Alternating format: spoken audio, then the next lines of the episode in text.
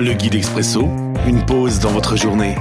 Un moment pour s'arrêter, se laisser inspirer. Chaque jour, un court texte biblique, un commentaire et des pistes de réflexion. 10 décembre. Aujourd'hui, dans le psaume 127, le verset 2.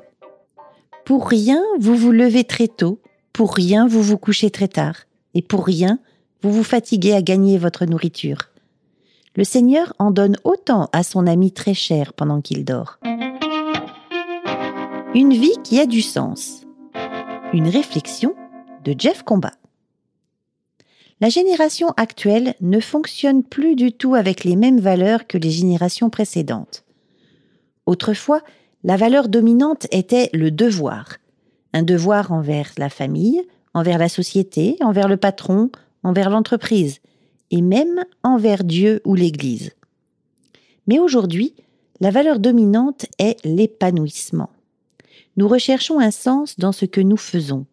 Nous n'avons rien contre l'effort, la persévérance, la fidélité, mais nous voulons que cela ait du sens. Nous fatiguer pour des choses qui ne servent à rien? Oh, Très peu pour nous.